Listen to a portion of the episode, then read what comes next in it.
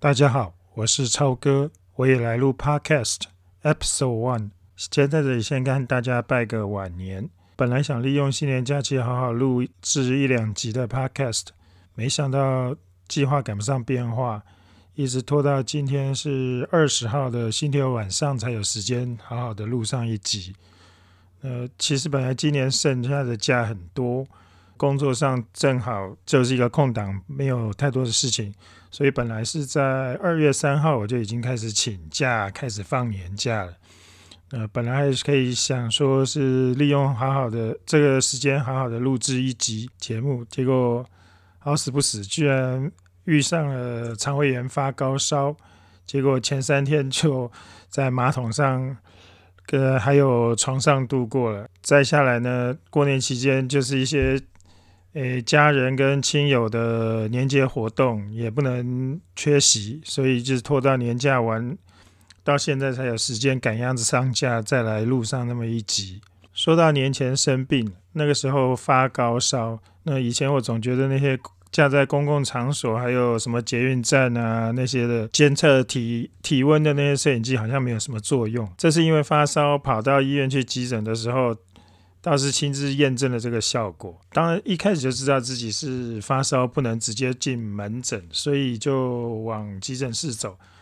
一进到急诊室门口，就听到那个温控摄影机的警报器警报声大作。现场的医师们就赶快请你到外面去照 X 光，然后发看看肺部有没有浸润之类的。等到做过初步检查，才可以让你进到院区里面，在。看诊的过程，急诶，急诊医生也很详细的会去问你去过哪里呀，有没有接过接触过病人等等的，呃，所以你可以想象台湾疫情可以控制这么不错，是不是没有原因的？希望大家也多多体谅医护人员的辛劳。呃，我最近在诶脸书上看到朋友说，最近搞不好会出现很多 Roadcaster Pro 可以剪。那我很很很好奇的就去问了那个原因。那他是说，大部分人录制 podcast 大概顶多录个五五六，就是平均是五六集左右就会放弃。呃，前几天听的那个好柠檬，那个关大为的好柠檬的那个 podcast 也有提到类似的数据，说是我记得他是说那个。超过全世界超过七万个 podcast 只只有录了一集，差不多一半左右的 podcast 节目十四集左右就已经放弃了。嗯，虽然没有我自己虽然还没有完整的计划，但是我也不觉得我自己可以做到每周录一集。如果剩要给自己一点压力的话，一个月录两集的话，算算一年也要录录个二十四集吧。给自己一个小小的压力当做目标的话，我如果能真的录到二十四集的话，说不定可以去买一个看起来很帅的那个 Shure SM 七 B 的那支麦克风来给自己犒赏一下。话又说回来了，那之前为了上申请平台上架，那录制的那一集 Episode 零，现在叫我回头听啊，也真是惨不忍睹啊，惨不忍听。一方面，一个人对着麦克风说话那种尴尬、紧张啊，然后讲话很急促的，听起来的就是让人觉得口条差到不行，非常就是我想真的能听耐心听完的人应该很少。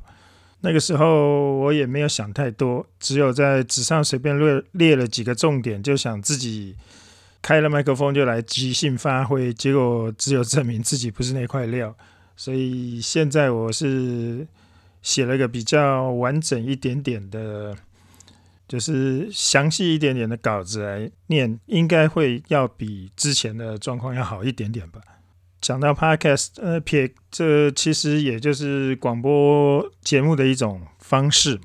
那撇开那个内容不谈的话，你光听这些声音，那讲像我们这种讲在讲话的时候的。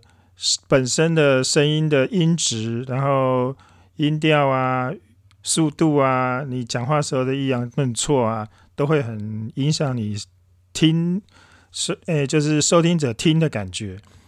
我在想，现在的人大部分都是用耳机在听 podcast 节目的，整体听起来不舒服的话，那肯定是忍受度就更低了。突然想到，不知道现在那个年轻人觉得哪诶比较口条好的人是哪些？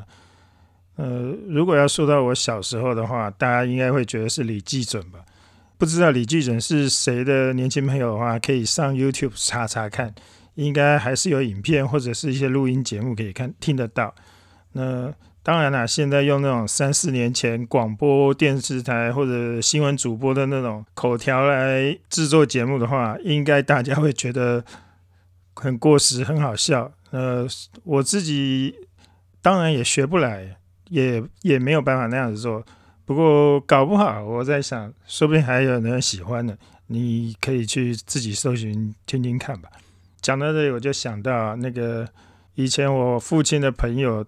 常常开他玩笑，因为我爸年轻的时候说他的择友条件是要会唱歌的，讲话才会好听；要会跳舞的，走路才会好看。说到我老妈的话，她唱歌应该还好，不过还是有练了几条听起来还蛮像回事的歌，什么不了情什么的之类的。但是她真的还蛮会跳舞的，因为我妈妈的婶婶是教跳交际舞的老师。所以，我妈很小就已经学会跳交际舞。听过我父亲他们的朋友说，我妈以前年轻的时候还在家里面开过舞会。这件事情我也有点难以想象了，因为我自己是没有什么印象。而且，其实我父亲是一个看起来非常老实的人，就是标准的公务员。那我实在很难想象他五十多年前那个居然敢放着我妈在家里面办舞会。你要知道，那个五十年前，那个尤其是公务人员做这种事情，其实不是什么很合法的事情，诶，风险还蛮大的。我自己是一个蛮神话的人，一天可以讲不到几个字的那种人，所以说，真的要我录 podcast，其实老实说是有点自虐的行为。其实我本人不是一个很爱说话的人，一天可以讲不到几个字的那一种。所以说玩呃玩啊录这些 podcast 节目，老老实说对我来讲还是有点自虐。呃，回过头来讲，到底还是说为了玩器材而做的，就是不想浪费，就是买了录音界面，不想完全浪费它，只有用来听音乐的功能。说活到老学到老也是一部分原因，虽然不是真的这么。诶，勤奋的人，但是有些事情还真的是到了一个年纪才真的下定决心做。